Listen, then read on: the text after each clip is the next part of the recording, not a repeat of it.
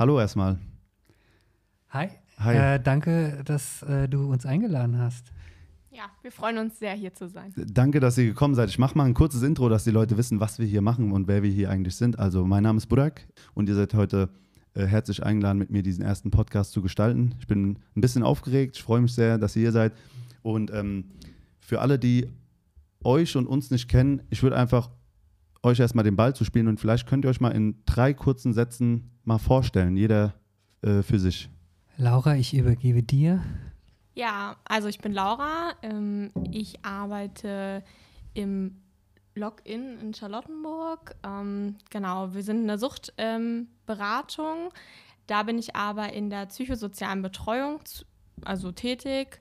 Ich ähm, betreue sozusagen Menschen, die früher heroinabhängig waren und eben jetzt in einem Substitutionsprogramm sind und ähm, ich sage immer ganz gerne, es heißt psychosoziale Beratung. Ich nenne es aber immer ganz gerne psychosoziale Unterstützung, weil es ist eine Hilfe zur Selbsthilfe. Ich unterstütze Leute dort in ihrem Alltag und genau, bin Sozialarbeiterin im ja, Erstberuf.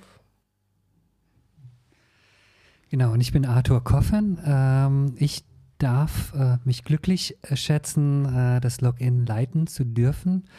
Ähm, das Login ist ein bisschen größerer Standort in Charlottenburg-Wilmersdorf. Ähm, wir haben eine ganz klassische Suchtberatung und zusammen mit der psychosozialen Betreuung. Und Suchtberatung würde ich ganz kurz erklären. Ähm, wir haben einen Versorgungsauftrag und jeder, der mit dem Thema Drogen zu uns kommen will, kann und darf und soll gerne einfach durch die Tür kommen.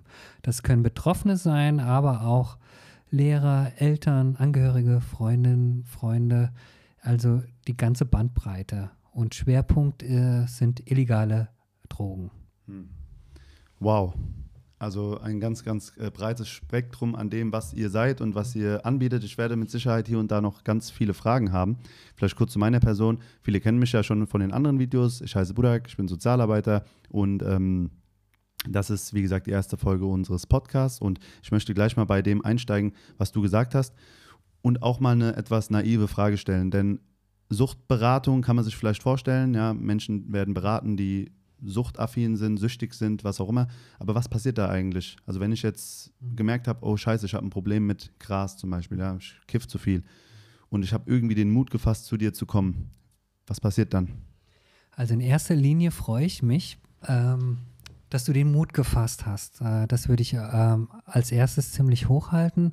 Im Grunde genommen, bei einem Erstgespräch äh, geht es darum, ähm, Leute überhaupt erstmal ankommen zu lassen. Ähm, ich würde das Erstgespräch von professioneller Seite erstmal gar nicht zu hoch hängen, zu sagen, wir müssen jetzt mit einer Batterie äh, von Lösungen und Interventionen kommen, sondern äh, im Idealfall ist jemand zu uns gekommen, fühlt sich schon wohl im Empfang, wo es, wenn es jetzt keine Corona-Zeit ist, wo es äh, Kaffee, Tee, äh, Wasser gibt, äh, auch Bonbons äh, und, und diese Geschichten.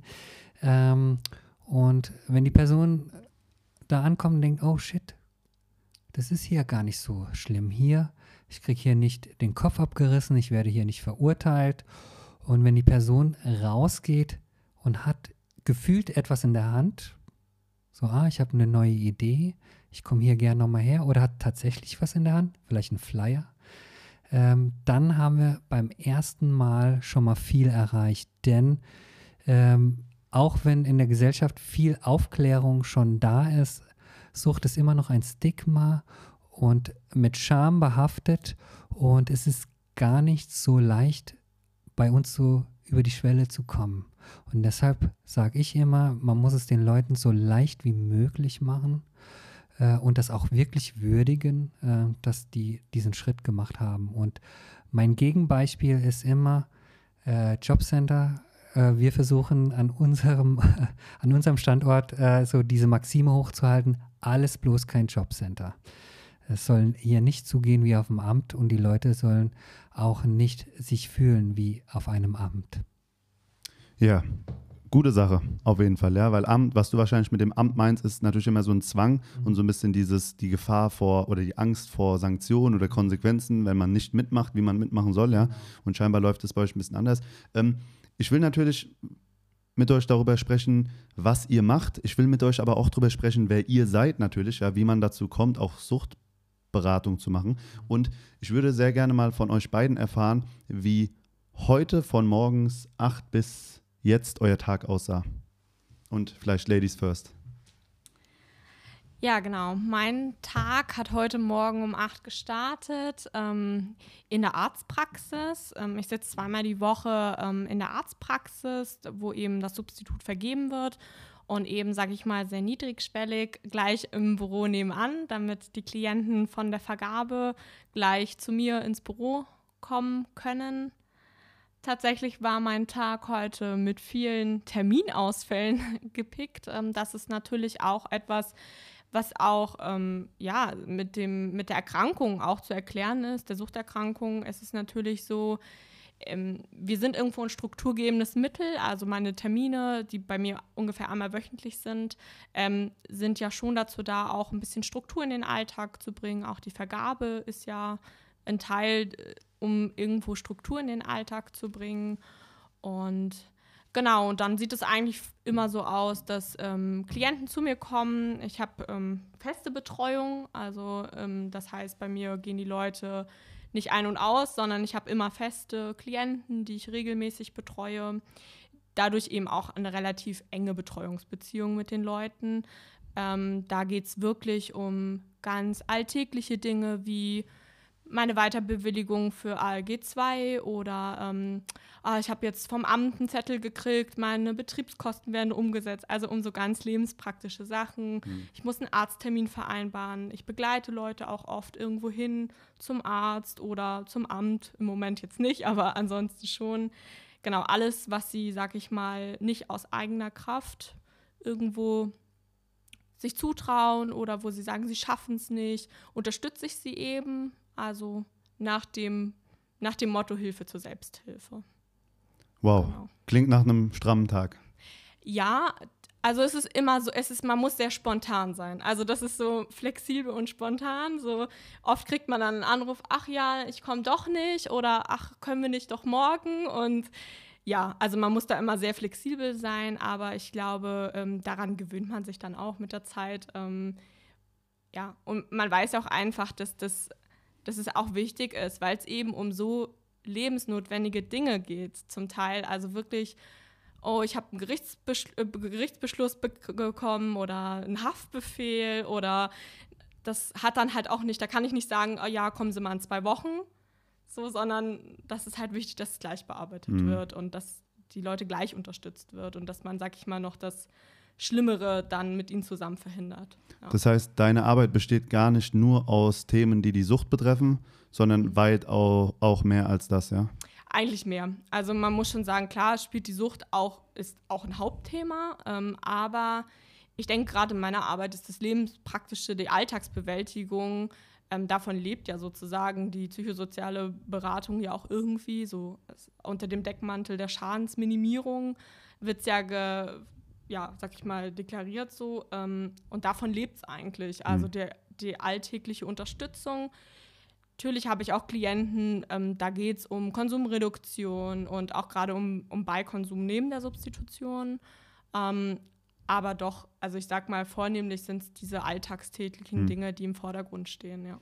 Also für manche, die vielleicht gar keine Ahnung, worüber du gerade gesprochen hast, Substitutionen sind Mittel, die verschrieben werden, um der Drogensucht quasi entgegenzuwirken. Sprich, man kann nicht die Droge verschreiben, die die Menschen konsumieren. Man gibt ein legales Mittel zur äh, Nutzung frei. Genau, ja? sozusagen so ein Ersatzprodukt. Genau. Also die meisten kennen ja so Methadon oder sowas. Mhm. Das ist ja sehr, sehr populär, sag ich mal, auch schon, äh, sag ich mal, aus der Vergangenheit. Ähm, es, ist, es ist so, dass die meisten ja wirklich langjährig ähm, heroinabhängig meistens waren und um eben, sag ich mal, diese Opioid-Rezeptoren im Gehirn sozusagen äh, zu besetzen, muss halt ein Ersatzstoff her. Und ähm, so wird es halt äh, gehandhabt. Das Gute natürlich daran ist, dass es eben vom Arzt verschrieben wird. Das heißt, die Leute müssen eben nicht mehr auf den Schwarzmarkt gehen, müssen nicht mehr kriminell werden, um sich das leisten zu können, zu konsumieren, sondern das kriegen sie halt einfach vom Arzt verschrieben. Hm. Das hat aber natürlich auch, sage ich mal, die Konsequenz, dass damit ja auch Verpflichtungen einhergehen. Also das heißt, wenn ich an so einem Programm teilnehme, ähm, muss ich ja auch irgendwo, sage ich mal, die Termine beim Arzt einhalten. Ich muss diese Anbindung haben, was ja aber auch was für, für die Leute ja aber auch irgendwo positiv ist, weil sie haben die ärztliche Versorgung, sie haben eine Anlaufstelle. Ähm, aber ich sag, also was ich daran am meisten schätze, ist eben, dass die Leute nicht mehr diesen, sag ich mal, kriminellen Weg gehen müssen. Ich sage bei Männern ja oft die Beschaffungskriminalität, bei Frauen dann die Prostitution ja auch oft. Mhm. Und sie haben eben nicht mehr diese Geldsorgen in der Hinsicht, wo kriege ich jetzt, sag ich mal, mein, mein ähm, mein Heroin her oder was auch immer so und sondern sie sagen, okay, ich, ich weiß, da kann ich hingehen, da kriege ich es auf jeden Fall und muss dafür eben nicht meinen ganzen Tag aufwenden, um irgendwie daran zu kommen. Ja, jetzt sind wir ein bisschen von dem Thema, wie war dein Tag heute vorbei, aber das ist gar nicht schlimm. Das ist auch der Sinn eines Podcasts, ja, dass man auch auf Themen eingeht, die parallel entstanden sind. Aber vielleicht können wir das ähm, gerade mal weitergeben. Wie war denn dein Tag heute, Arthur? Also mein Tag war super spannend. Ähm, der fing so an, äh, Mutter mit Sohn in der Beratungseinrichtung. Und ähm, äh, der Sohn ist 21 Jahre alt und hat gar keinen Bock gehabt. Äh, der hat dann so äh, das Intro gemacht, ja, ähm, ich bin also erstmal hat er sein, sein, seine Formulare, seine Eingangsformulare nicht ausgefüllt, weil er hatte keinen Bock äh, A, hat keinen Bock hier zu sein und B, ähm, äh, in der Vergangenheit gab es schon Versuche und man konnte ihm nicht helfen. Das, äh, ich persönlich liebe äh, solche Situationen, weil es fordert mich heraus, äh, nochmal zu gucken, äh, wie kann ich die Person mit ins Boot holen. Und dann dämmerte mir, aha, die Mutter war ja schon mal bei mir und zwar vor drei, vier Monaten, und das zeigt wieder, wie, wie vielschichtig äh, Suchthilfe ist, äh, die war hier mit ihrer Tochter. Mhm. Und die waren in so einem Dilemma äh, aufgrund eben des Sohnes, des Bruders. Äh, äh, die, die Eltern waren total überfordert. Der, der Sohn konsumiert Drogen und ist kriminell. So.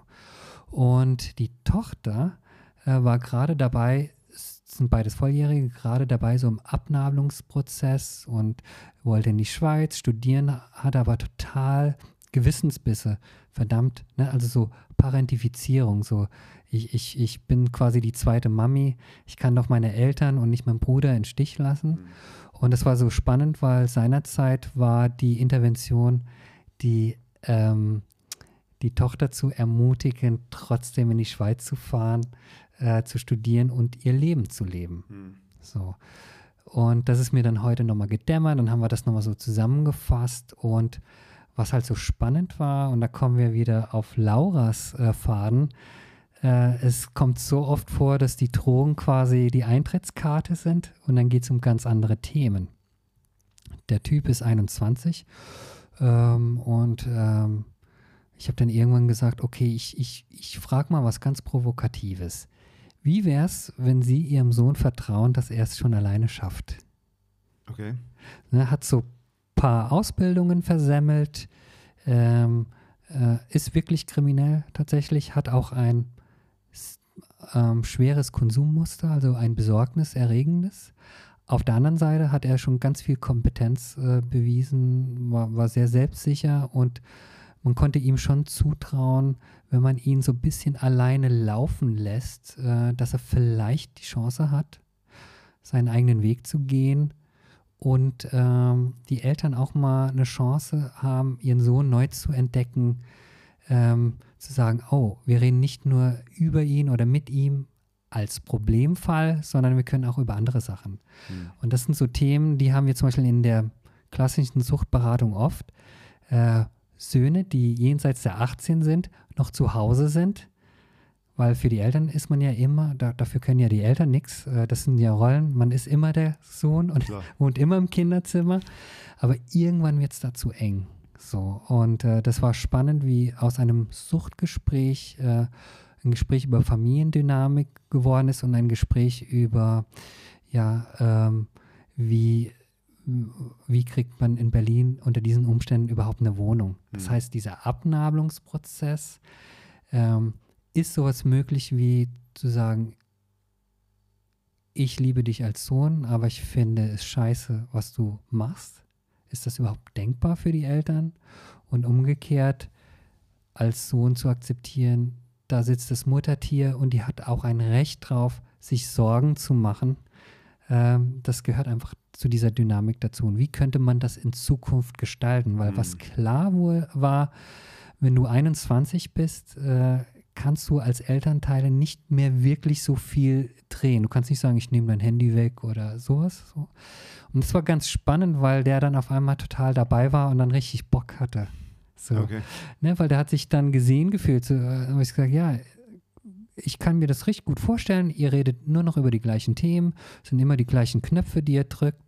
Äh, du bist wahrscheinlich, oder sie äh, war 21, sie sind natürlich frustriert, weil ähm, sie kriegen so ein bisschen das Stempel äh, der Loser-Sohn, Hm. der nicht äh, in die Gänge kommt. Daraus, wenn man, das frustriert ja auch, das macht ja auch sauer so. Und äh, was ich auch noch spannend fand, dass der dann angefangen hat, sehr offen äh, vor seiner Mutter äh, auch über, sag ich mal, äh, sag ich mal, kriminellen Kontakte zu sprechen und über sein Konsummuster. Hm. Wie gesagt, nichts zum Bagatellisieren, aber ich finde oder ich fand, das war ein sehr guter erster Schritt, weil nur wenn es offen ist, kann man äh, mit Sucht gut umgehen. Das ist so das A und O von Suchtarbeit, dass man versucht, äh, möglichst die Deckel hochzuziehen, damit man überhaupt in Bewegung kommt. Und nach diesem wunderbaren Gespräch äh, äh, ging es eher ins Administrative. Ich bin nicht mehr so sehr in der Klientenarbeit wie früher, weil ich äh, Leitungsfunktion habe. Äh, da habe ich einfach so admin administrativen Schnickschnack gemacht. Äh, und deshalb bin ich immer wieder froh, wenn ich hin und wieder in die Klientenarbeit darf. Ja, äh, so wie es sich gehört, ne? man muss heutzutage vieles auf einmal können, ja, aber auch ähm, auf die Frage zurück oder einfach ganz offensichtlich, offensichtlich bei dir in der Arbeit heute, es ging wiederum viel mehr als nur um das Thema Sucht, ja, Wohnungslosigkeit etc. Ähm, wie kommt man dann eigentlich auf die Idee, den Job zu tun, den ihr tut? Du hast gesagt, du bist Neueinsteigerin, ne? Vielleicht erzählst du uns mal, wie man dazu kommt. Wie kommst du auf die Idee, Suchtberaterin werden zu wollen? Ja, genau. Also es ist ja nach dem Studium mein erster Job. Ähm, und genau, es war eigentlich so, ich habe ähm, soziale Arbeit mal studiert mit dem Hinblick, ich mache was mit Kindern und Jugendlichen. Ähm, habe dann ganz schnell gemerkt, oh, es gibt ja noch mehr als das ähm, im Studium und ähm, habe dann mein Praktikum ähm, in der JVA gemacht, ähm, weil ich einfach mal was anderes wollte. Ich wollte Erwachsenenarbeit, ähm, schauen, wie das so ist und ähm, auch mal in einen Bereich reinschnuppern, ja, den man, sag ich mal, äh, so von außen nicht einsehen kann. Also niemand weiß, wie läuft es in der JVA richtig ab, außer Leute, die da arbeiten oder die da eben schon mal gesessen haben. Ähm, und da habe ich dann gemerkt, oh, also Drogen ist tatsächlich auch in Haft ein Riesenthema. Ähm, und ähm, habe dann gedacht, okay, mh, ist ja auch spannend eigentlich. Und dann muss ich sagen, hat es tatsächlich mit meinem, ähm, man hat ja im Studiengang Vertiefungsbereiche und ich hatte einen sehr, sehr guten Vertiefungsbereich Sucht und ähm, hatte da eine Dozentin, die sehr Feuer und Flamme für ihr Gebiet war und auch ähm, viel in der niedrigschwelligen Drogenarbeit. Also ich habe in ähm, Franken studiert, ähm, in Frankfurt viel gearbeitet hat und ähm, da eben auch gerade das Thema Substitution, Heroinkonsum eine Rolle gespielt hat. Und genau, das hat mich dann so begeistert, dass ich meine Bachelorarbeit ähm, über Substitution in Haft geschrieben habe.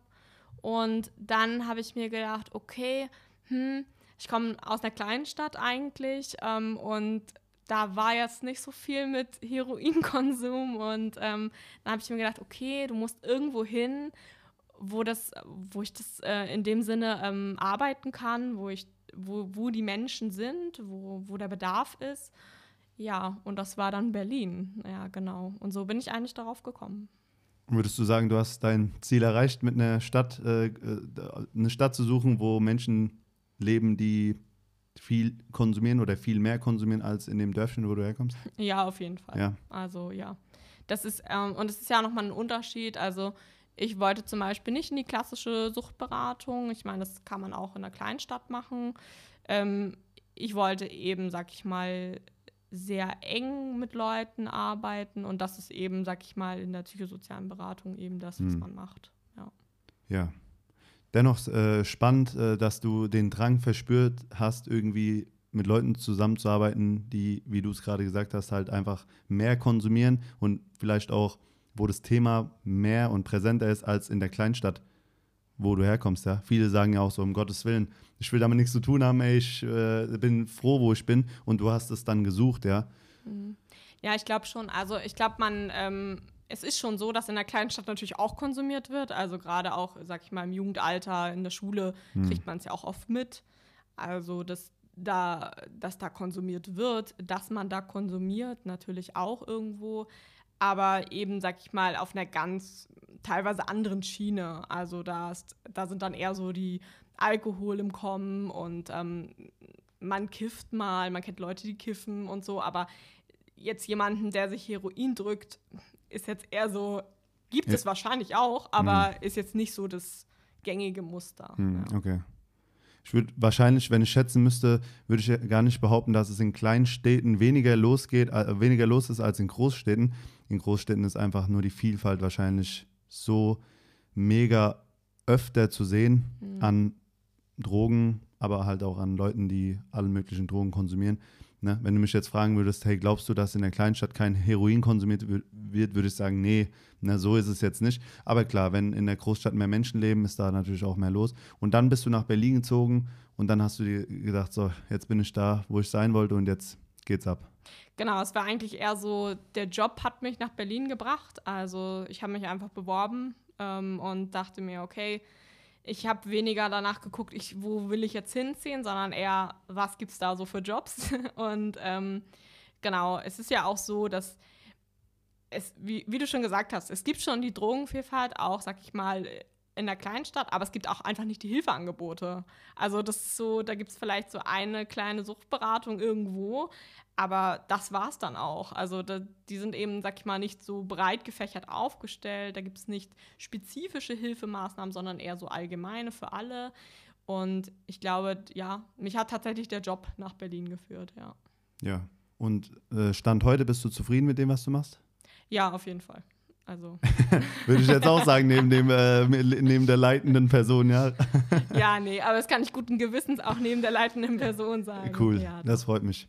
Wie äh, ist es bei dir? Was hat dich bewegt? Ähm, die Frage, was hat dich bewegt, so einen ganzen Laden zu leiten? Ja, vielleicht als zweite Frage, aber grundsätzlich auch so, wie kamst du zu deinem Job überhaupt?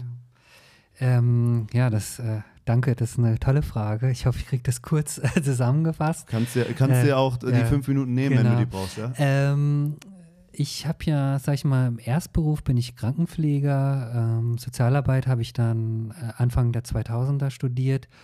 Äh, danach habe ich auch noch so ein paar Studiengänge gemacht. Und witzigerweise, ähm, hab, als ich Sozialarbeit studiert habe, ähm, war, war mein Schwerpunkt interkulturelle Sozialarbeit. Und ähm, damals habe ich mich nach dem Studium nicht wirklich beworben, sondern ich habe einfach äh, in die City eine Annonce geschaltet. Ich weiß nicht, ob das heute noch geht, aber einfach reingeschrieben, ich suche etwas äh, zwischen Medizin und äh, äh, interkultureller Sozialarbeit. Äh, und dann wurde ich angerufen äh, aus Kreuzberg. Und zwar der damalige Drogenkonsumraum war noch am Kotti ähm, in der in der Nähe der Skalitzer Straße, Dresdner Straße, also so ein kleines Sträßchen, was abgeht vom Kotti. Hm. Äh, also direkt an der Front. Ähm, und so bin ich in die Sucht gekommen. Ich habe äh, während des Studiums nicht einmal über das Thema Sucht nachgedacht. Ist ja witzig. Und, äh, und die haben tatsächlich jemand gesucht, äh, der genau diese Brücke kann. Also sprich, äh, Drogenkonsumraum mit Kontaktladen war das damals, ähm, ist es heute immer noch. Das heißt, äh, im, im, im Druckraum, nenne ich es jetzt mal so, können Leute illegale Substanzen legal konsumieren und das unter medizinischer Aufsicht. Hm. Ähm, da war ich dann drin, hatte ich Dienste. Und als Sozialarbeiter war ich dann im Café äh, zuständig, äh, wo man auch ähm, die alltäglichen Dinge des Lebens machen konnte. Von Wäsche waschen, duschen, Hm. mal eine Suppe essen. Und was schön war, da hat sich auch nochmal eine Streetwork herauskristallisiert. Äh, sprich, wir sind dann auf den Kotti gegangen, waren mit unseren Klientinnen in Kontakt. Und was ich damals auch kennengelernt habe, was ich an Streetwork so geil fand, ich habe relativ intuitiv ähm, umgeschaltet und nicht nur mit den Klientinnen gesprochen, sondern mit den LadenbesitzerInnen, mit, äh, ich habe sogar mit Zivi-Bullen gesprochen, Mhm. einfach nur, ey, seid ihr wirklich die, für Ja. die wir eu euch gerade halten und einfach nur in Kontakt zu bleiben, so. Äh, und ich würde auch jedem empfehlen, sowas auch mal mitgenommen zu haben, so niedrigschwellige Sozialarbeit. Ich finde das großartig. Wir arbeiten auch ähm, mit so einem äh, Team auch in Charlottenburg mit fix.ev oder auch mit äh, äh, Gangway und, und all diesen Geschichten. Ähm, irgendwann, äh, wie das halt so in Berlin ist, manchmal äh, verschieben sich so Trägerstrukturen. Äh, der Träger, für den ich gearbeitet hatte, ging damals vom Netz und ähm, ich auch da wieder ganz untypisch wurde äh, von Vista in die klassische Drogenberatung. Die haben einfach den Kuchen aufgeteilt. Hm. Ein Teil ging zu Fixpunkt und ein anderer Anteil ging zu Vista. Also das sind äh, mehrere größere Träger und ich war der Teil, der zu Vista ging. Und da ging ich in, in eine sehr klassische Suchtberatung, also Angehörigenberatung, Therapievorbereitung, aufsuchende Sozialarbeit im Knast habe ich lange gemacht. Und was ich, ähm, da habe ich einfach die Beratungstätigkeit an, an sich wirklich lieben gelernt. Also es ist für mich eine Passion. Hm. Ich habe daraufhin später nochmal eine äh, systemische Ausbildung gemacht, also Beratung wirklich als Beruf. Und ähm, was ich an Suchtberatung seither liebe und immer noch liebe, ist, ähm, dieses Thema geht ja quer durch die Gesellschaft und man weiß nicht, wer durch die Tür kommt. Es kann die Person sein, die man landläufig als Junkie bezeichnet. Es kann aber auch der Manager sein, der unbedingt anonym äh, bleiben will, weil er an der, Gesetz, äh, an, an der Gesetzgebung in der Bundesregierung mitwirkt. So. Hm. Also und man hat und dazwischen alles äh, quer durch die Bank. Und man kann noch so erfahren sein, würde ich sagen, in der Suchtberatung. Äh, man kann jeden Tag aufs Neue überrascht werden mit Dingen, die man vorher noch nie in seinem Leben gesehen hat. Und das ist etwas, ähm, warum ich auch jetzt noch äh, mit Leidenschaft äh, über diesen Beruf spreche, weil es wird einfach nie langweilig. Hm. So. Und ähm, Leitung habe ich einfach übernommen äh, damals, weil, sag ich mal, vor fünf, sechs Jahren aus einer naiven Haltung heraus, ich kann es besser. Und dann, äh, wenn man dann einmal in der Position ist, dann merkt man, äh, das ist gar nicht so easy und Mhm. äh, so. Und heute mache ich es einfach ähm, so ein bisschen als Mission. Ähm, ich unterstütze gern ähm, Leute darin, ihre eigenen Potenziale zu entdecken und über sich hinaus wachsen zu lassen. Das finde ich großartig und äh, das ist so, sage ich mal, der Hauptgrund, warum ich quasi ähm, ja, in so einer Leitungsposition bin. Dieser Podcast soll so ein bisschen auch den Sinn haben, das, was wir leben und das, was wir arbeiten, Menschen nahezubringen, die sich gar nicht vorstellen können, was wir tun und auch gar nicht verstehen, worüber wir reden. Wir sind jetzt Fachpersonal, ich verstehe alles, was ihr sagt, aber ich würde gerne ein, zwei Sachen nochmal erklärt bekommen von euch, so dass es vielleicht auch jemand nochmal hört und versteht, der sich fragt, hey, was hat der damit gemeint? Du hast gerade gesagt, du hast wo gearbeitet, wo man legal illegale Drogen konsumieren darf, in Deutschland, in Berlin, am Cotti, ja? Und vielleicht gehen wir da nochmal ganz kurz drauf, falls sich gerade irgendwelche Leute fragen, hä, was hat er da gerade gesagt? Wie soll das gehen? Äh, erzähl uns noch mal ein bisschen dazu. Wie sah das aus? Vielleicht noch mal so einen kurzen Einblick in die Arbeit. Was ging da ab? Genau, also das muss man sich so vorstellen. Das war ähm, quasi aufgebaut, sag ich mal, ich würde sagen in so drei oder vier Teile. Hauptteil war so ein Café, wo ähm, konsumierende Menschen sich aufhalten konnten. Das war auch ähm, interkulturell aufgezogen. Ähm, und wir waren wirklich ein bunter Haufen. Wir waren, es war äh, äh, ein Türke dabei, ein, äh, ein Iraner, äh, eine klassisch äh, deutsche Frau und ich als Ami. Äh, und zusammen haben wir hier interkulturelle Sozialarbeit gemacht.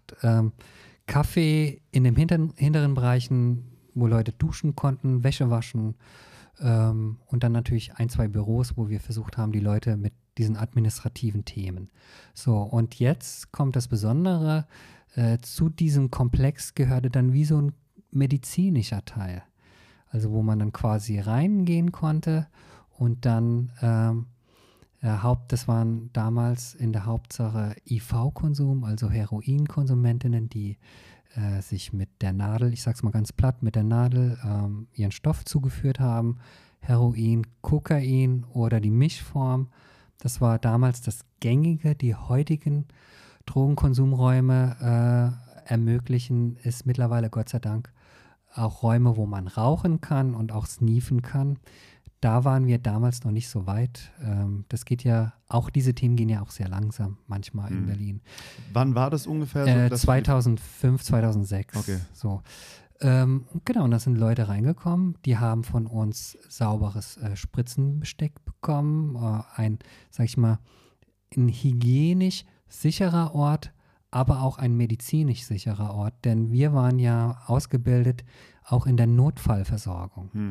Und äh, Notfälle gab es dort einige, ähm, äh, wo wir auch eingreifen mussten.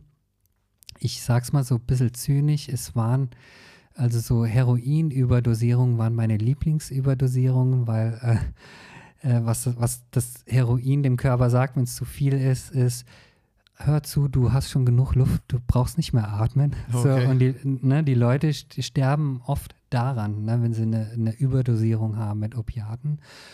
Äh, und da hatte ich immer genügend Zeit, äh, um die gemütlich, also erst das Gegenmittel zu verabreichen, subkutan mit einer Spritze und dann zu beatmen und dann quasi ähm, äh, Krankenwagen kommen zu lassen. Spannender waren diese Überdosierung äh, mit diesen Pseudokokain-Geschichten, Lidocain, was eher ein Anästhetikum ist, wo dann Leute krasse Krampfanfälle hatten und dann quer durch den Raum geflogen sind, ähm, äh, wo man so viel nicht machen konnte, außer zu gucken, dass die im Krampfen sich nicht verletzen, sich die Zunge abbeißen oder sich den Kopf irgendwo anschlagen. Mhm. So. Ähm, alles in allem ähm, Arbeit in den Drogenkonsumräumen, es gibt ja äh, Gott sei Dank in Berlin jetzt äh, mehrere, äh, ist eine sehr, sehr wichtige Arbeit. Ja, wow. Also stelle ich mir extrem anstrengend äh, natürlich auch vor, gleichzeitig aber auch sehr sinnvoll. Also Sinn dieser Sache ist ja, dass man Menschen die Möglichkeit gibt, die konsumieren wollen, die ihre Drogen konsumieren wollen, in einem Raum das zu tun, der A sicher ist, mhm. B sauber ist und C, wo im schlimmsten Fall auch jemand dabei ist, der eingreifen kann, wenn genau. was passiert. Ja? Und noch ein paar Pluspunkte. Wenn man die Person länger kennt, hat man als Sozialarbeiterin, Sozialarbeiter einen besseren Zugang. Mhm. Da kann man auch irgendwann mal auch über Entgiftung sprechen und, und all diese Geschichten. Ja, so, das ist ja auch, sage ich mal, eine Methode, ähm, Leute ins Hilfesystem reinzuholen und was diese niedrigschwelligen Angebote anbieten und auch die Druckräume, was super wichtig ist für die allgemeine Bevölkerung. Wir holen äh, quasi, oder wir holten, das macht jetzt auch Fixum, wir haben auch Spritzentausch, wir holen ähm, das schmutzige Spritzenbesteck aus dem öffentlichen Raum heraus. Hm. So, ne, das war ja auch verbunden mit Spritzentausch, wo Leute ihr, ihr altes Besteck bringen konnten und neues bekommen. Das heißt, man verhindert äh, Verbreitung von HIV, Hepatitis und, und diese Geschichten und sorgt dafür, dass diese Sachen nicht auf dem Spielplatz oder im Park landen. Mhm. Hast du eine Geschichte, die, uns, äh, die du mit uns teilen möchtest, wo du ähm, uns mal ein positives Beispiel davon geben kannst, was so wirklich aus so einer Beratung dann, nehmen wir mal an, jemand kommt immer und immer und immer wieder, lässt, äh, konsumiert da und wie du eben gesagt hast, es entsteht eine Beziehung. Was kann alles daraus passieren? Also meine Lieblingsgeschichte, die erzähle ich äh, immer wieder. Also es gibt äh, viele gute Geschichten. Also es ist nicht so, äh, Sozialarbeit hat ja immer ein Problem, was ist Leistung und äh, ähm, wir müssen mal Erfolgsgeschichten erzählen. So, das ist immer so ein bisschen schwierig. Aber ich würde sagen, in der Suchthilfe gibt es mehr Erfolgsgeschichten, als man glaubt. Und eine, die mir sehr am Herzen liegt, obwohl ich habe heute auch eine, ich habe einen Klienten vergessen, äh, den ich heute auch beraten habe. Der hat jetzt sechs Monate lang kein Ketamin mehr konsumiert und das war die längste Phase seines Lebens. So. Wow. Und den habe ich schon seit Jahren. Äh, aber meine Lieblingsgeschichte ist die, ähm, so ein äh, jüngerer Klient aus der Party-Drogenszene, also Hardcore, wirklich in diesem Techno-Schranz, dieser Techno-Schranz-Szene unterwegs, äh, mit allen möglichen Stimulantien unterwegs, dieses ganz klassische Bild, so äh, Nächte und Tage durchtanzen und all diese Geschichten. Dahinter auch ein fettes Alkoholproblem mit hineingewurstelt. Ähm, der kam zu mir und äh, wir hatten, äh, äh, ja, wir hatten einen guten Einstieg im, in der Erstberatung. Ähm, und damals konnte man noch so schön an der Havel, äh, da war noch nicht alles so verbaut, dann konnte man auch mal äh, mit den, nee, es war an der Spree, mit den Klienten an, an der Spree sitzen mhm. und so. Äh, und wir hatten eine relativ lange Arbeitsbeziehung und äh, immer mit so Rückfällen, zum Teil sehr desolat und so. Und irgendwann haben wir den Sprung geschafft, wo er in eine Ausbildung gegangen ist, also erst Entgiftung, Therapie, dann Ausbildung zum Tischler, dann während der Ausbildung Führerschein gemacht, weil wir hatten immer eine Vision. Ähm, der mobile Handwerker. Er soll zum mobilen Handwerker werden. Ne? Also sprich, er hat einen kleinen Kombi mit dem Werkzeug und fährt durch Berlin und hält sich so über Wasser. Wir haben das auch sehr gehypt. Wie geil ist das im Handwerk, wenn man von dem leben kann, was man mit seinen eigenen Händen schafft? Und an dieser Vision haben wir wirklich an, locker drei, vier Jahre festgehalten. Und er hat das alles gepackt. Er ist zum Tischler geworden, er hat seinen Führerschein, er hat mich auch irgendwann mal besucht mit seinem Auto, ganz stolz. Äh, genau, und jetzt ist er als Tischler in Deutschland unterwegs. So. Wow. Und auch dann Familienvater geworden und, und all diese Geschichten. Also Krass. das ist einer meiner Lieblingsstories, aber da gibt es auch einige. Hm. Ja, also super Story auf jeden Fall. Ich fand schon ähm, die Idee mit dem äh, mobilen äh, Handwerker fand ich auf jeden Fall gut. Also ich nehme an, auch er hat irgendwo ein Ziel gebraucht, mhm. ja, so wie du das erzählst. Ähm, habt ihr noch Kontakt, ihr beiden? Äh, hin und wieder. Es ist ja ein bisschen schwierig, ähm, sage ich mal. Man muss irgendwo gucken, dass Privatleben und, ähm, sage ich mal, Berufsleben nicht mhm. ineinander verschwimmen. Ähm, damals, als ich noch tiefer in der reinen Beratung war und auch noch in Kreuzberg gearbeitet habe, ähm, da waren, sag ich mal, diese Grenzen in Tacken fluider. Das heißt, äh, auf Facebook kriege ich schon mit, äh, was er gerade so treibt. Ja, so, okay. Sagen wir es mal so. Mhm. Ähm, ja, und du uns, äh, hast du uns vielleicht eine Erfolgsgeschichte äh, mitgenommen, will ich jetzt nicht sagen. Fällt dir eine ein, wenn du, wenn du drüber nachdenken musst, hey, äh, ich habe letztens oder letztes Jahr oder in den letzten sechs Monaten habe ich was gemacht, was super gut angekommen ist.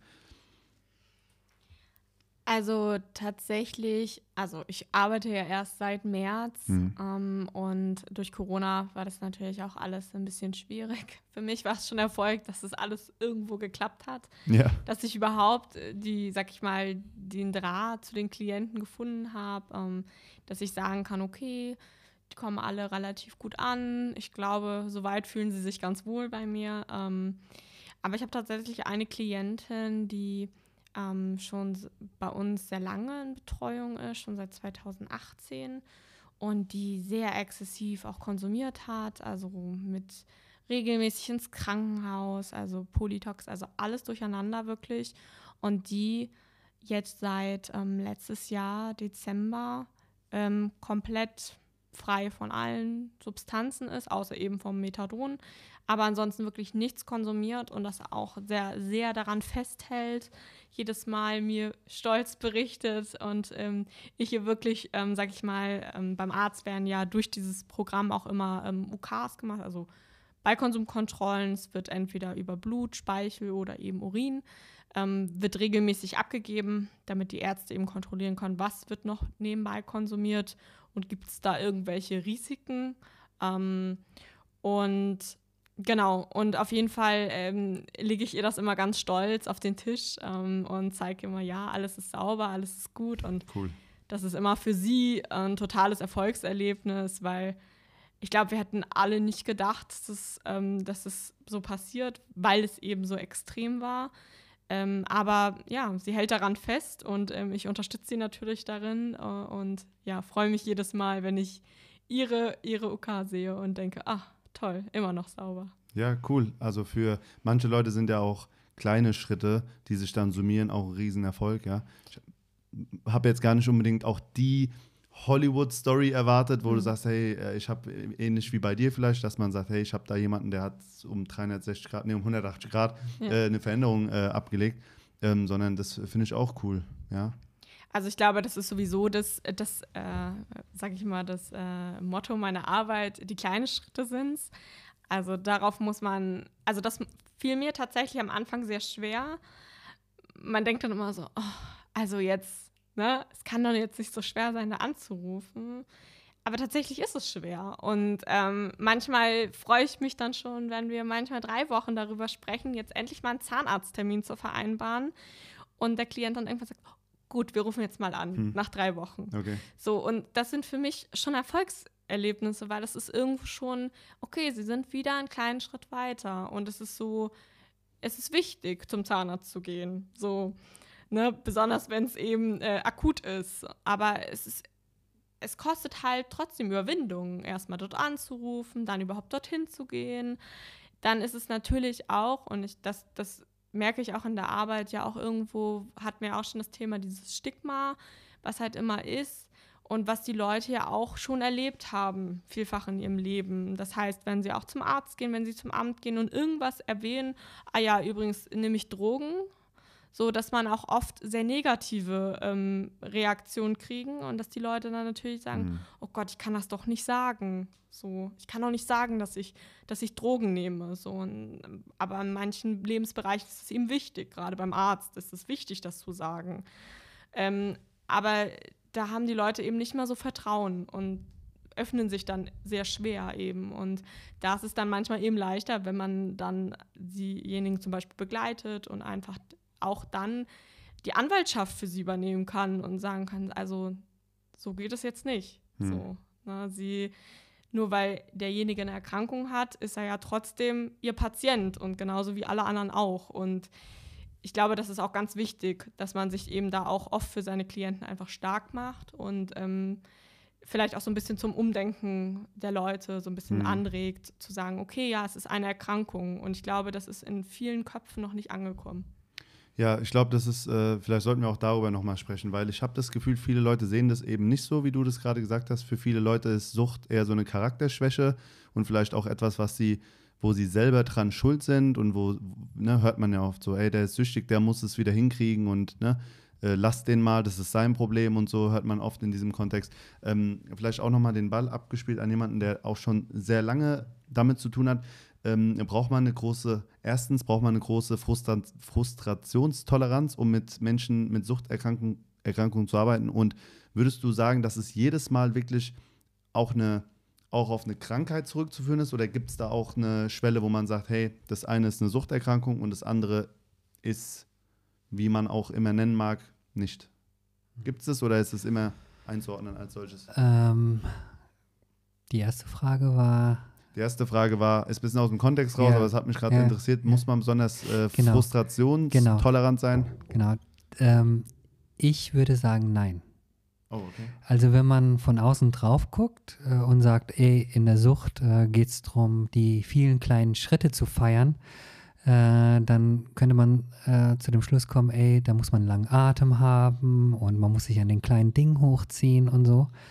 Aber ich finde, wenn man Bock hat auf Beratung und Bock auf Menschen, äh, wenn man wirklich einfach nur Spaß hat oder auch auf Betreuung, allein schon a- an Spaß an diesem Prozess hat, äh, dann äh, finde ich, braucht man nicht wirklich eine große Frustrationstoleranz. Und wenn man, sage ich mal, so ein bisschen kapiert, wie Sucht funktioniert und was das alles mit sich bringt, äh, finde ich, braucht man gar keine große Frustrationstoleranz. Würde ich jetzt mal einfach so behaupten. Mhm. So, sondern dann arbeitet man einfach mit dem, was man hat und versucht das nach vorne zu bringen und versucht so ein bisschen Veränderungen reinzubringen. Ich meine, das Schöne ist, wenn man es richtig gut anstellt, ähm, hat man gar nicht so viel Arbeit, äh, weil ähm, am besten ist es immer, wenn der Klient, die Klientin selber arbeitet. Das muss in der Suchthilfe oder in der Suchtberatung immer so ein primäres Ziel sein, äh, die Leute selbst in Bewegung zu bringen oder sie dazu befähigen, dass sie sich selbst in Bewegung bringen können. So. Und je mehr das klappt, umso, umso mehr man sich zurücklehnen kann, umso besser ist es. Es gibt so einen wunderbaren Spruch aus der lösungsfokussierten Therapie, der heißt, äh, wenn du mehr arbeitest als dein Klient, Schrägstrich Patient, machst du was falsch. Hm. So, und das, äh, vers daran versuche ich mich immer zu halten. Genau. Die zweite Frage habe ich gerade auch wieder verloren. Die, die, hast du fast schon ein bisschen ja, mit reingenommen. Genau. Wo, gibt es einen Unterschied zwischen Suchtkranken und einfach jemandem, ja, der ja. es sich vielleicht vorgaukelt? Ich würde das als Kon Kontinuum sehen. Also ich würde, ich, es gibt sehr klare Definitionen, die können wir auch, äh, darauf können wir gerne auch äh, reingehen äh, oder eingehen. Ähm, ich versuche das immer so ein bisschen aufzudröseln so und ein bisschen fluffig zu halten. Bei mhm. mir, ich gucke immer, wenn jemand so durch die Tür kommt, als erstes nach Leidensdruck und wo können wir Leidensdruck minimieren. Ob man dazu äh, fachterminologisch schädlicher Gebrauch sagt oder Abhängigkeit oder riskanter Konsum, okay. Mhm. Das braucht man dann in der fachlichen Kommunikation. So. Ähm, aber im Grunde genommen finde ich es wichtig, dass man das so offen hält, damit auch Klientinnen die Chance haben, nicht auch von uns in irgendeine Schublade geschoben zu werden, sondern dass wir sie jedes Mal frisch neu entdecken können. Ähm, genau, und ich finde, damit hält man sich auch offen für die Diskussion. Sucht als Krankheit zu bezeichnen, ist schon mal nicht so schlecht, weil dann ist es, äh, man kriegt da schon mal eine große, breite Anerkennung, sage ich mal, in der Gesellschaft ob es jetzt um Ärzte geht oder Ämter oder auch im ganz normalen Familien- und Bekanntenkreis. Ähm, ähm, da kommt man schon mal ein Stück weg von dieser Selbstverschuldungstheorie, ähm, die aus meiner Sicht äh, irre ist. Aber äh, darüber können wir äh, irgendwann anders reden. Ähm, und dann habe ich jetzt nochmal einen Professor äh, gehört, der einen YouTube-Channel hatte und der zwölf Jahre in der Sucht tätig war, der jetzt plädiert dafür, zu sagen, Sucht nicht mehr als Krankheit zu sehen, sondern als Reaktion auf Leiden und auf traumatische Ereignisse in der Biografie. Hm. Finde ich auch wieder spannend. Dann habe ich das Thema, weil wir haben auch in unserem Team oft auch Fachdiskussionen. Wir machen den Raum auf für Fachdiskussionen. Da habe ich gesagt, ey, ich habe das und das gehört, was denkst du? Und da wurde ich zu Recht nochmal darauf hingewiesen, ja, ist spannend, aber es gibt ja nochmal so eine ganz andere Ebene in der Sucht oder sprich, nee, im, im Drogengebrauch, der vielleicht gar nicht so problemat problematisch zu sehen ist, äh, wo es ein gesellschaftliches Umdenken geben muss. Nämlich es gibt ja auch ein Recht drauf und ein Bedürfnis drauf, berauscht zu sein, äh, nach Flucht, also Eskapismus, äh, es gibt ein Recht und Bedürfnis nach Ekstase. Ich meine, diese Themen müssen wir ja auch berücksichtigen. Gerade in der Beratung frage ich ja oft nach der positiven Absicht der Droge. Also, ne, wenn es so scheiße wäre, würde es ja keiner machen. So, ne? mhm. ne? Ähm, das heißt, das ist ein ganz wichtiger Punkt, zu gucken, ähm, auch diese Elemente, wo es halt schön ist und Spaß macht, mit reinzubringen und äh, für den späteren Verlauf ist es auch eine schöne Matrize, wenn es um Rückfallbesprechung geht. Wenn man nämlich weiß, was man so geil an der Sache findet, weiß mhm. man auch, wo es wieder gefährlich sein kann. Also es war eine, jetzt eine sehr lange Antwort zu, deinem, äh, zu deiner Frage, Krankheit, Nicht-Krankheit, Sucht, Nicht-Sucht, aber ich würde dafür plädieren, sich mit den fachlichen Definitionen auseinanderzusetzen, die auch zu nutzen. Manchmal brauchen Lehrer das oder Eltern Äh, aber selbst in der beratenden Tätigkeit würde ich mich sehr offen halten Hm. für die verschiedenen Blickrichtungen, wie man Drogengebrauch oder Konsum an sich äh, betrachtet und wie man definiert. Mal eine Frage, die äh, ihr nicht beantworten müsst, aber die mich einfach mal brennend interessiert und bestimmt auch den einen oder anderen oder die ein oder andere. Muss man selber schon Sucht erfahren haben oder sich besonders gut mit Drogen auskennen, bevor man in diesen Bereich gehen möchte? Thema authentisch sein. Könnt ihr überhaupt was dazu sagen? Also ich kann nur so viel sagen, dass ich ähm, in meinem Leben bis jetzt ähm, nicht unbedingt konsumiert habe. Also klar, ganz klassisch Alkohol. Ähm, sag ich mal, in einem jugendlichen Alter angefangen, dann eben Partykonsum und so weit, auch mal geraucht habe, auch zum Beispiel auch mal gekifft habe, aber das ist tatsächlich das Einzige, was ich ausprobiert habe. Habe daran auch nie so Gefallen gefunden, auch als Jugendlicher, aber da merkt man dann auch oft die Berührungspunkte, also gerade dann die Freunde, die dann doch öfter dazu gegriffen haben und ähm, die jetzt auch regelmäßig gemacht haben und ähm, ich glaube nicht. Also ich denke, dass man offen sein soll ähm, für diese ganzen Themen ähm, und man sich aber, und das finde ich persönlich, und das merke ich jetzt auch gerade, weil es eben nach dem Studium ne, gerade so das Erste ist, was ich mache, ich sage immer, die Klienten sind die Experten. Und ich frage gerne nach. Ich frage gerne nach, mh, wenn sie das konsumieren, wenn sie das nehmen, wie ist denn das? Wie, wie fühlen sie sich da und ähm, was macht das mit ihnen? Und das ist ja auch ganz unterschiedlich. Also ganz viele äh, Klienten sagen mir, ach, das wirkt so bei mir und das wirkt so und ähm, das nehme ich deshalb und dann fühle ich mich super gut und, und ah, das brauche ich dann aber wieder zum Runterkommen und so. Und dann gibt es aber auch wieder andere, die sagen, oh Gott, nee, das nehme ich überhaupt nicht, damit kann ich nichts anfangen. Hm. Und für mich ist das eben wichtig. Für mich ist wichtig, ähm, dass eben die Klienten im Vordergrund stehen und dass ihre Erfahrungen im Vordergrund stehen. Darum geht es ja auch zum Schluss. Und ähm, da bin ich eben ganz offen im Austausch. Wir reden über Konsum, äh, über Konsummuster, wann wird konsumiert, wie wird konsumiert. Ähm, und das sind ja alles Dinge, die man dann sozusagen durch die Klienten auch hautnah erfährt. Hm. Ja, krass.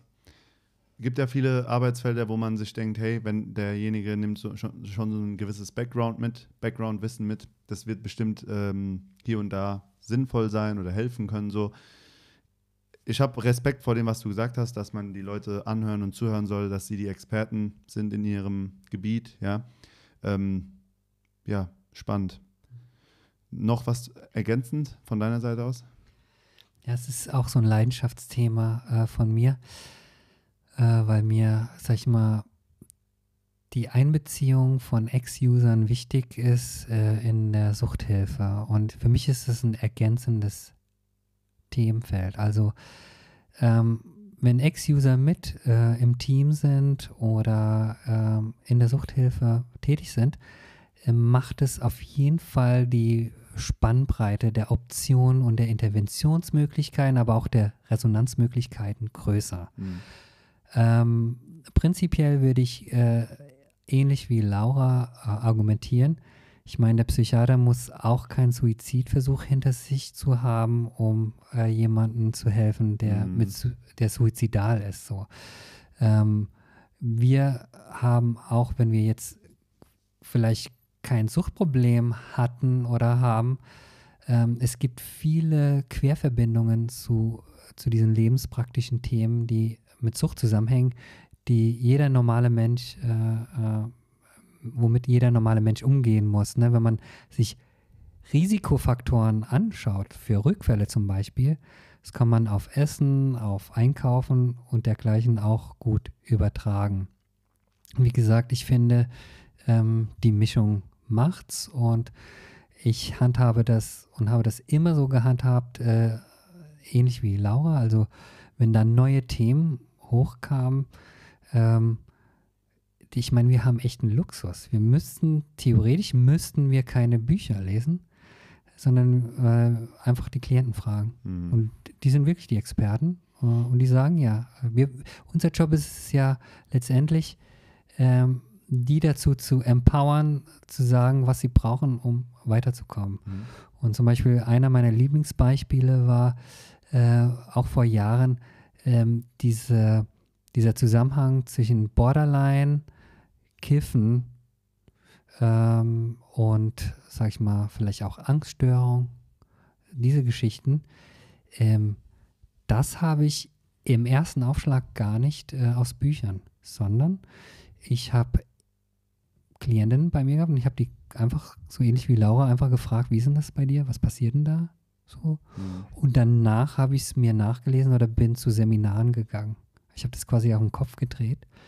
Und so habe ich auch in der Suchthilfe angefangen, als ich damals in den Drogenkonsumraum kam.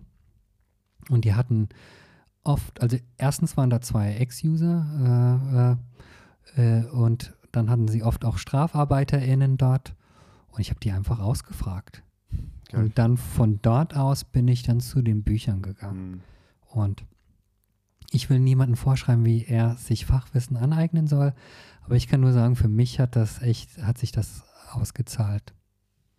Das finde ich gut. Also ich bin grundsätzlich auch immer so ein Verfechter von, mach dir dein Bild aus der Praxis mhm. und kläre es ab mit der Theorie, ja, weil vieles einfach anders sein kann, als man denkt. Auf der anderen Seite soll man auch gerne mal ein Buch in die Hand nehmen und ja. was nachschlagen, wenn man sich nicht sicher ist oder wenn man mehr erfahren will oder auch eine andere Perspektive mal, ne, eine Theorie über etwas erfahren möchte und so. Da sind wir uns einig. Ähm, gehen wir mal ein bisschen auf die Menschen ein, die äh, zu euch kommen. Ja, ich habe ganz am Anfang, glaube ich, die Frage gestellt, hey, äh, wie lernt man euch kennen? Oder irgend so eine Frage war das. Ähm, gehen wir mal konkret drauf ein was sind es, du hast es vorhin schon kurz beantwortet, was sind es für Menschen, die zu euch in die Suchtberatung kommen? Sind es wirklich hauptsächlich nur in Anführungszeichen Junkies, Menschen, die man als verwahrloste Drogenjunkies bezeichnen würde? Oder sind da wirklich äh, ganz normale Leute, auch in Anführungszeichen gesetzt? Wer kommt da zu euch so? Ich würde es auch tatsächlich die Beantwortung mit Laura teilen, weil ähm, PSB und Suchtberatung haben schon ein bisschen unterschiedlichere Zugangswege. Ich würde mal äh, für die Suchtberatung sprechen. Mhm. Ähm, wie schon vorhin gesagt, quer durch die Gesellschaft erstmal. Also ähm, das ist auch ein bisschen bezirksabhängig. Ne? Äh, Charlottenburg hat ein anderes Publikum als Neukölln, so. Aber nichtsdestotrotz ähm, ähm, kriegen wir alles, sag ich mal, quer durch den Gemüsegarten. Ähm, und wie kommen die zu uns? Die finden uns übers Internet. Die werden weiterempfohlen. Äh, wir haben auch ein großes Thema Fremdmotivation. Ich finde, ähm, also Fremdmotivation, ich komme hierher, weil meine Frau will, dass ich hierher komme, sonst verlässt sie mich. Mhm. Oder die Jugendgerichtshilfe sagt, entweder Jugendarrest oder Drogenberatung, so die Geschichte. Ähm, was ich übrigens sehr spannend finde, weil ich finde, Suchtberatung hat was sehr Spezifisches. Ich finde, SozialarbeiterInnen können mit so einer Grundausbildung in jedem Bereich arbeiten und dann gibt es immer so, sage ich mal, Spezialisierung. Mhm. Und ich würde behaupten, das, was wir am besten können, ist gut mit Fremdmotivation, Eigenmotivation umgehen. Unser Geschäft ist es oftmals, aus Fremdmotivation Eigenmotivation zu machen, weil selbst die Leute, die Bock haben auf uns und die durch die Tür kommen, haben ja trotzdem immer noch Anteile, die sagen auch, nee, ich will doch noch weiter konsumieren. Oder jetzt habe ich mir das angeguckt und jetzt ist mein Gewissen ein bisschen beruhigt und in drei Jahren komme ich da wieder hin. So. Äh, insofern kommt da alles quer durch den Gemüsegarten und natürlich, was ich gut finde, ähm, Angehörige, Lehrer, Fachkräfte. Ähm, wir machen ganz viel in Fachkräfteaustausch. Das finde ich super wichtig, auch interdisziplinär. Man kann ganz viel lernen. Ich meine, ich muss doch nicht alles wissen. Mhm. Wenn ich jemand äh, habe, der in der Streetwork Jugend arbeitet, dann kann ich ja dich fragen. Äh, ich kann Bewährungshelfer fragen. Ich kann Leute aus der Erziehungsberatung fragen, aus der Schuldnerberatung. Ich muss das ja nicht alles wuppen. So, und das heißt, auch da gibt es kollegiale Beratung und äh, das muss eine Suchtberatung genauso mhm. und sollte genauso gut erfüllen. Ähm, Nochmal zu uns. Wir haben so ein bisschen die Spezialität, dass wir in der Suchtberatung ganze Familiensysteme beraten. Mhm, okay. Also wenn jetzt ein Jugendlicher kommt, krallen wir uns die Eltern. Und wenn die Eltern ein minderjähriges Kind haben, krallen, also wir wollen immer das ganze System bei ja. uns in der Beratung haben und mit dem ganzen Familiensystem arbeiten. Das klingt sehr kräftezerrend tatsächlich. Ist es so oder geht es dann besser? Das ist äh, spannend. Ähm, wenn man die richtigen Tools hat und die richtige Haltung, ist es gar nicht so kräftezehrend. Ähm, so ein Familiensystem ist ein mächtiges System, weil die haben schon ihre Schleifen und ihre Knöpfe, die sie drücken, die können schon mit einer Beraterin, mit einem Berater Schlitten fahren. Ne? Das kann schon passieren. Aber wenn man die Erfahrung kriegt und die Tools und die Ausbildung, dann kann es ähm, sehr viel Spaß machen, weil, also ich glaube nicht daran, gerade wenn es um Minderjährige geht, dass die Arbeit am und mit dem Betroffenen wirklich was reißt. Ich finde, man muss immer das ganze Familiensystem mitbringen. Mhm. Weil wenn der Jugendliche zu uns kommt, wir doktern an dem rum und er kommt nach Hause und es geht genauso weiter, dann kannst du es einfach in die ja, Tonne kloppen. Macht Sinn. So. Ähm, was unterschätzt wird, ähm, ist die Arbeit mit Angehörigen, mit Eltern oder Partnern. Das kann schon sehr kräftezehrend sein, ähm, weil die mit so viel Hoffnung hm. kommen, bitte repariert meinen Sohn oder repariert meinen Ehemann äh, und die schon so viel Leid erfahren haben und schon so im Film des anderen sind und gar nicht mehr es gewohnt sind zu fragen, hey, was tut mir eigentlich gut? Äh, wann habe ich das letzte Mal was Schönes für mich gemacht?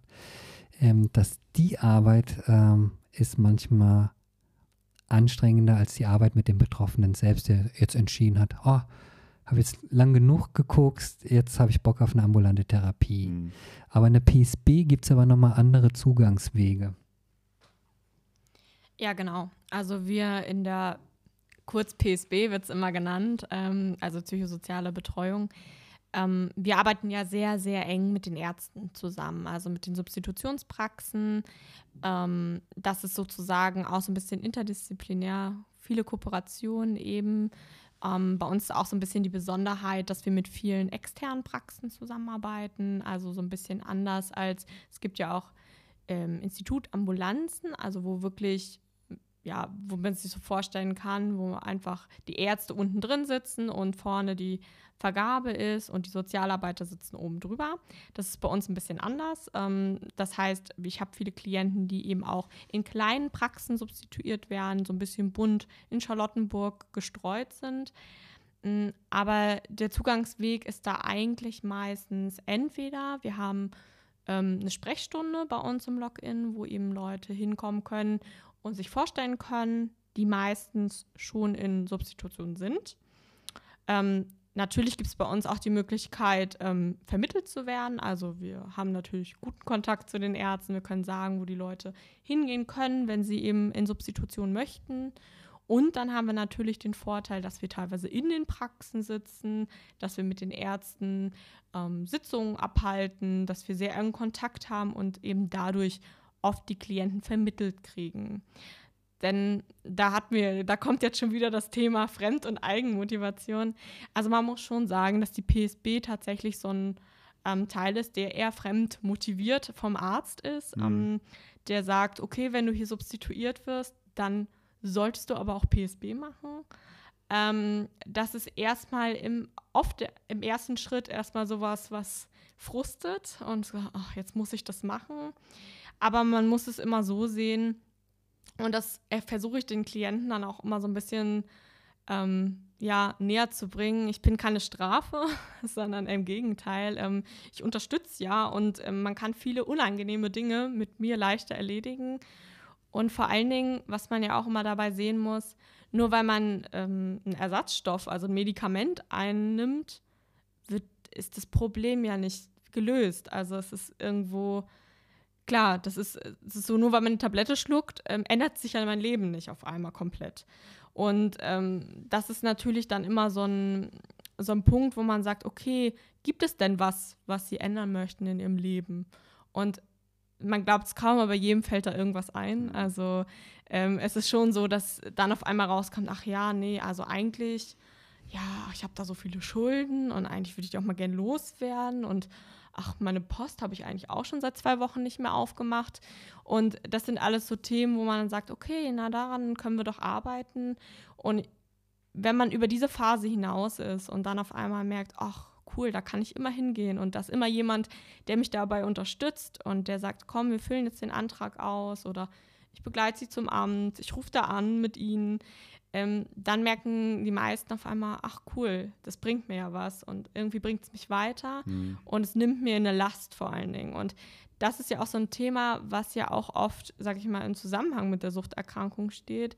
Es ist ja auch irgendwo der Druck, der Druck auch von außen und von den ganzen Problemen im Alltag, der dann ja auch oft ein, auch ein Mittel zum Beispiel ist, um zum Konsum zu führen. Also die ganzen Briefe, die ungeöffnet da liegen. Der gelbe Brief, der schon seit zwei Wochen auf meinem Tisch liegt, den ich nicht öffnen will, weil ich Angst habe, was da drin steht. Und deswegen vielleicht sage ich mir, ach naja, dann nehme ich mal, konsumiere ich lieber, dann vergesse ich das alles. Und dann vergesse ich alles, was mich irgendwo belastet ja auch. Und das ist ja auch so ein Punkt, ähm, den Schritt können wir sozusagen unterstützen, dass der weggenommen wird. Hm. Äh, tendenziell mehr Frauen oder mehr Männer, die zu euch kommen? Also ich würde sagen, es sind mehr Männer. Aber bei mir in der Betreuung ist es tatsächlich relativ gleich aufgestellt. Hm. Ja, aber vornehmlich mehr Männer, ja. Also eigentlich könnte jeder zu euch kommen, ob Familie mit Kind, ob total schon lange Jahre in der Sucht, ob neu einsteigen quasi oder neu, vielleicht jemand, der gerade feststellt, hey, ich kriege ein Problem. Die Türen sind für jeden und äh, ja, für jeden und alle geöffnet, so wenn ich das richtig verstehe. Ja, genau. Also das ist dann eben immer intern so ein Ding, wo jemand dann zugeordnet wird. Hm. Aber im Endeffekt, wir sagen immer, bei uns ist jeder willkommen, der Hilfe braucht oder der Unterstützung in Anspruch nehmen will. Und wir finden immer Wege und Mittel und wenn es zum Schluss auch ist, dass wir jemanden weitervermitteln. Aber mhm. das ist ja schon mal auch irgendwo eine Unterstützung, die wir jemandem dann geben können, zu sagen, wir sind nicht die richtigen Ansprechpartner, aber wir haben da welche für sie. Mhm. So, und ich glaube, das ist das Wichtigste, diese Tür offen zu haben und überhaupt eine Anknüpfstelle zu haben, wo man weiß, da kann ich hingehen. Und auch wenn jemand mal sagt, okay, der Prozess ist für mich zu Ende, weiß aber trotzdem, da ist das Büro und wenn was ist, kann ich da wieder hingehen. Und ich glaube, das ist das Wichtige. Hat sich äh, dieses Jahr, im Jahr von Corona, an eurer Arbeit was wesentlich verändert? Ihr dürft euch gerne den Ball zuspielen, ja? Okay, äh, ich meine, ja, äh, wesentlich kann man wirklich sagen. Ähm, ich würde sogar auf die Auswirkungen auf die Klienten sofort einsteigen. Mhm. Ich meine, äh, dann kann ich nochmal was sagen, wie sich unsere Arbeitsweise verändert hat. Ähm, die Leute sind echt zum Teil unter Druck geraten. Also Leute, die äh, gekämpft haben, die zum Beispiel clean waren, die in Gruppen waren. Und auf einmal im ersten Lockdown war die Gruppe weg. Ähm, da sind Leute ins Straucheln gekommen und zum Teil auch rückfällig geworden. Ähm, die Dynamik äh, im häuslichen Bereich ist, äh, hat sich total hochgespult. Äh, ich kann mich erinnern, im ersten Lockdown hatte ich eine Mutter mit Sohn am Telefon äh, und die Mutter wollte dem Sohn die Drogen aus, aus der Hand nehmen und äh, die standen kurz davor, sich die Köpfe einzuhauen. Mhm. Und dann quasi musste ich irgendwie Mediation über Telefon. Äh, das heißt, an dieser familiären Front hat sich auch nochmal echt was hochgeschaukelt. Also sprich, äh, witzigerweise, alle, die zum Beispiel mit Jugendlichen arbeiten, die merken auf einmal vermehrten Bedarf nach dem ersten Lockdown, weil irgendwie haben die Eltern zu Hause mitgekriegt, was da eigentlich in den Kinderzimmern läuft. So, ähm, da sind so ein paar Sachen aufgetreten. Also für Menschen mit Suchthintergrund äh, ist der Lockdown äh, nicht so leicht wegzustecken. Wir haben dann versucht, über diverse Hygienekonzepte und jetzt kommen wir zu den Strukturen und Verfahrensweisen, das auch so ein bisschen aufzulockern und aufzubrechen. Also wir haben angefangen, wieder mit Gruppen, aber kleiner, die, die man dann quasi mit Hygienekonzepten gut steuern kann. Äh, wir haben angefangen mit E-Mail-Beratung, Telefonberatung, Videocalls.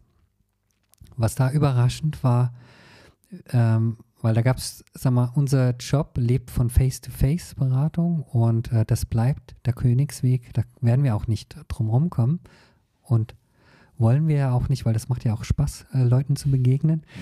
Mhm. Ähm, aber was ich so spannend fand, äh, dass alle gesagt haben, wow, krass, Telefonberatung funktioniert so gut. Und dann ist mir nochmal so ein Licht aufgegangen, ja klar, es gibt ja eine lange, lange Tradition von Telefonseelsorge. Und wenn das nicht so gut funktionieren würde, gäbe es das ja nicht mehr. Das heißt, äh, da haben wir so eine alte Tradition aus, aus einem anderen sozialarbeiterischen Bereich quasi nochmal neu aufleben lassen. Äh, über E-Mail kriegt man viel hin äh, und dergleichen. Das heißt, ähm, da ähm, hat sich einiges verändert und in der PSB äh, gab es auch einige Herausforderungen, ne? Ja, genau. Also ich habe ja schon mal gesagt, ich habe im März angefangen. Das heißt, ich bin eingestiegen, war zwei Wochen auf Arbeit und dann war der Lockdown. Mhm. Und dann war also Homeoffice angesagt. Das Problem war, was heißt das Problem? Ich kannte meine Klienten eigentlich noch gar nicht. Das heißt, ich habe die angerufen und habe gesagt, ach hallo, übrigens, ich bin ihre neue PSB. Ah, was echt, ja. Wir haben uns zwar noch nie gesehen, aber hier bin ich. Und ähm, das war herausfordernd, ähm, weil das natürlich klar total komisch ist, wenn auf, eben, auf einmal jemand anruft und man hat sich noch nie gesehen, man hat gar kein Bild und dann ruft da jemand an und sagt, ja, Sie sind jetzt bei mir in Betreuung, ich bin jetzt für Sie zuständig und ich muss sagen, es hat doch besser geklappt als gedacht. Also klar, es gibt immer Leute, die können einfach mit Telefon nichts anfangen und schon gar nicht, wenn man sich noch nicht gesehen hat. Ähm, ist ja auch irgendwo so ein Vertrauens, also man muss ja erst eine Vertrauensbasis schaffen und ich glaube, das ist sehr schwer am Telefon. Ähm, aber es hat gut geklappt und ich habe, glaube ich, danach so ein bisschen gemerkt, als wir dann wieder ins, ins Büro durften und uns wieder sehen durften, wie auch das Bedürfnis da war, wirklich mal wieder jemanden zu sehen, weil gerade jetzt bezogen auf meine Klienten ist es schon so, dass wir teilweise die einzige Kontakt sind im Leben. Also, wenn mal ausgenommen von der Arztpraxis, die Leute haben oft keine Kontakte. Sie haben niemand anders außer uns. Und ähm, das ist dann natürlich gerade für die Leute sehr herausfordernd gewesen, weil auch durch Corona eben die Vergabezeiten, also wurde oft ähm, eben, dass die Leute das Ganze eben mit nach Hause nehmen durften, dass sie nicht mehr täglich zum Beispiel kommen müssen. Ähm, wurde ja so ein bisschen ausgeweitet. Ähm, das heißt aber auch, dass dieses täglich zum Beispiel zur Praxis gehen oder dreimal in der Woche, das ist auch weggefallen. Hm. So, und dann konnte man niemandem mehr sagen, wie es einem eigentlich geht. Man konnte nicht mehr der Vergabeschwester sagen, ah ja, ach, mir geht es irgendwie nicht so gut, irgendwie sitze ich nur zu Hause und ich weiß auch nicht es macht mir alles Angst oder wie auch immer. Ähm, und das kam dann wieder ein Glück. Und äh, ich habe dann gemerkt, dass die Leute auch wirklich terminbegierig waren und gesagt haben, ja, wann sehen wir uns denn jetzt endlich? Wann lernen wir uns denn jetzt kennen? Mhm. Und man hat gemerkt, dass so vom, von der anfänglichen Zögern, sag ich mal, gleich so ging, oh Gott, jetzt muss ich aber wieder, weil ich brauche das, ich muss mit irgendwem sprechen. So, und ähm, das ist natürlich was, was eine ganz große Rolle gespielt hat und was ja auch natürlich den Konsum hochgetrieben hat. Hm. Zu sagen, wenn ich sonst nichts habe und mir irgendwie vielleicht auch alles ein bisschen Angst macht, ich meine, es war ja wirklich beängstigend, ähm, dann, dann greife ich dazu und konsumiere halt wieder, weil ja, es gibt ja nichts anderes hm. im Moment. Und diese Illusion, Isolation, auch vor allen Dingen zu Hause. Also die Leute saßen ja wirklich nur zu Hause und hatten diese Anlaufstellen nicht mehr. Ich glaube, das, das war so das Herausforderndste. Und man muss ja auch sagen, dass viele Klienten eben neben der Suchterkrankung oft auch eine psychische Erkrankung haben oder eben auf jeden Fall psychisch auffällig teilweise sind. Und das sind natürlich auch Sachen, die sich dadurch auch oft verstärken. Mhm. Also eben, wenn man eben nicht diese Strukturen im Alltag hat, Klar, wenn man ja. nicht irgendwo rausgeht und sich mit Leuten irgendwie trifft, unterhält und den Kontakt knüpft. Was würdet ihr denn sagen, du hast es kurz angesprochen, gibt es so, ist immer, ist immer schwer zu beantworten, so pauschale Fragen, aber gibt es äh, Eigenschaften, die eure Klienten und Klientinnen alle gemeinsam haben? Also sind die alle wirklich so ein bisschen, die Menschen ein bisschen psychisch beeinträchtigt oder suchtaffiner oder irgendwas, kann man das so pauschal sagen? Ich habe, naja, wir sträuben uns ja vor pauschalen Aussagen, äh, versuchen das so individuell wie möglich anzugehen. Aber eine, ein pauschales Thema gibt es schon. Und zwar in den meisten Biografien ist irgendwo was gehörig schief gelaufen. Hm. Das äh, kann man echt sagen. Also ob es jetzt sexueller Missbrauch äh, ist oder Gewalterfahrung oder auch Vernachlässigung und diese Themen, die findet man bei ganz vielen. Wir, wir arbeiten ja auch biografisch mit denen, das heißt, wir erheben Suchtlebensläufe oder nutzen das auch im Beratungs- oder Betreuungsprozess als Interventionstechnik und das wäre so, so eine, ein Mhm. gemeinsamer Nenner. Nicht, dass ich Freund davon bin, irgendwas zu pauschalisieren. Ich habe da großen Respekt vor eurer Arbeit. Ich frage mich nur, ob die Leute ähm, ja eben vielleicht interessanterweise diese Gemeinsamkeit haben, weil das kann man sich schon so ein bisschen denken. Auf der anderen Seite kann man sich auch vieles nicht denken oder vieles, was man sich denkt, trifft am Ende des Tages gar nicht zu. Aber interessant, dass du sagen kannst, viele Leute haben das gemeinsam, dass sie in ihrer Biografie irgendwas erlebt haben, was so schief gelaufen ist, dass sie dann so geworden sind, wie sie nun mal sind, die Menschen. Ja. Ich habe auf jeden Fall einen riesen Respekt vor eurer Arbeit. Ähm, ihr habt doch bestimmt auch die Debatte schon mal mitgemacht oder gehört, so vom Thema Systemrelevanz und ne, so wichtig sind die nicht oder die sind wichtig, aber nur begrenzt und so. Wie geht ihr damit um? Wie geht ihr mit Kritik um, wenn es heißt, hey, ihr lieben Leute aus der Suchtberatung oder psychosozialer Beratung, ähm, ihr seid gar nicht so systemrelevant. Was macht es mit euch?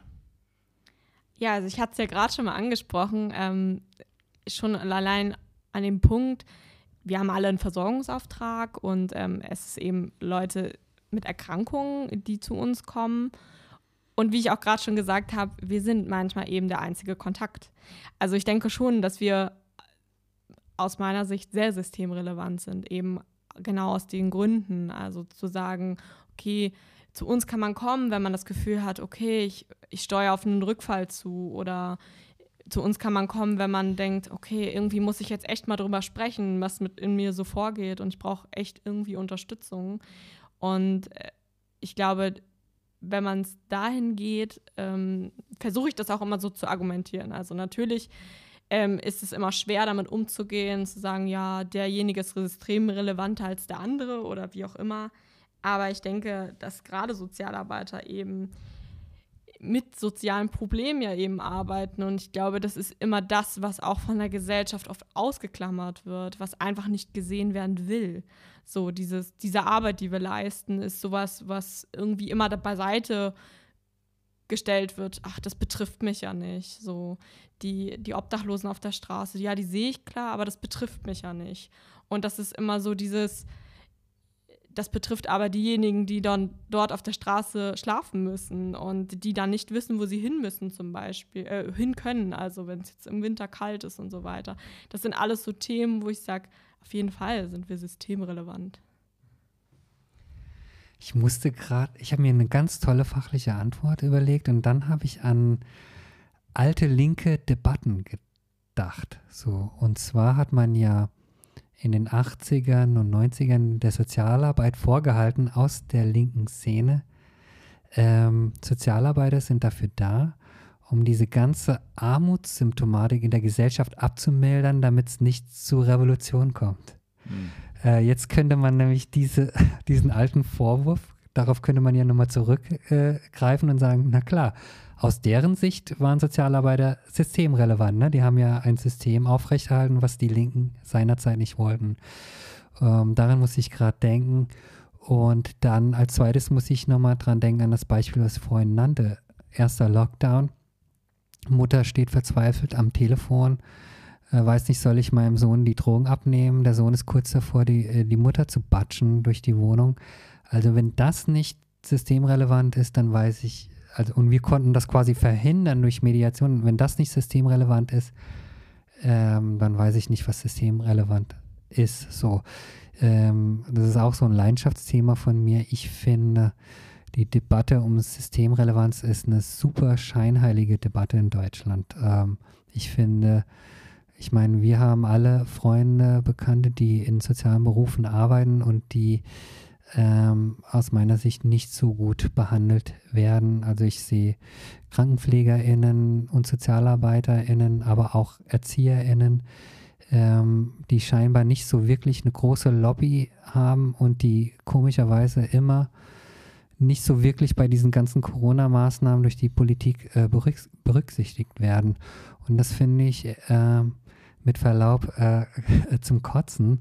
Äh, ich denke an die erste Debatte, wo ähm, diesen Leuten, auch, auch KassiererInnen bei Aldi und so, ähm, für mich waren das immer äh, systemrelevante Menschen, auch vor Corona, auch Leute, die ihren Müll wegbringen. Ich, ich bedanke mich auch bei Leuten, die, äh, ne, wenn ich da sitze äh, an der U-Bahn und jemand äh, leert neben mir die Mülltonne, dann sage ich Danke, äh, weil ähm, das ist super, super, super wichtig, dass wir diese Leute haben. Und ich finde, diese Leute wurden verarscht. Ne?